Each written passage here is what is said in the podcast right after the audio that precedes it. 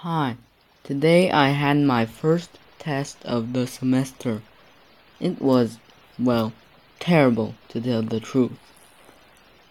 My math grades aren't exactly top of the class, so I was kind of expecting it.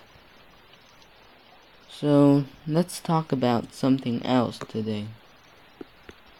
You know, when you make friends, well, I don't know how. Yeah, that's true.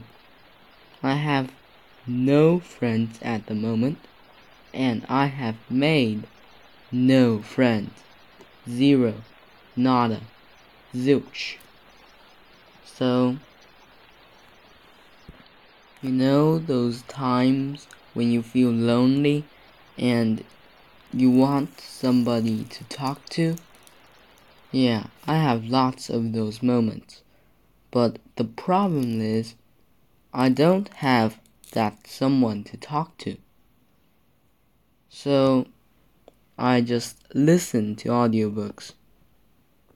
Yeah, just to hear somebody talk. That's mainly why I listen so much. My father thinks I'm depressed and my mother thinks I'm learning English. But that's not it. I just want to hear somebody talk.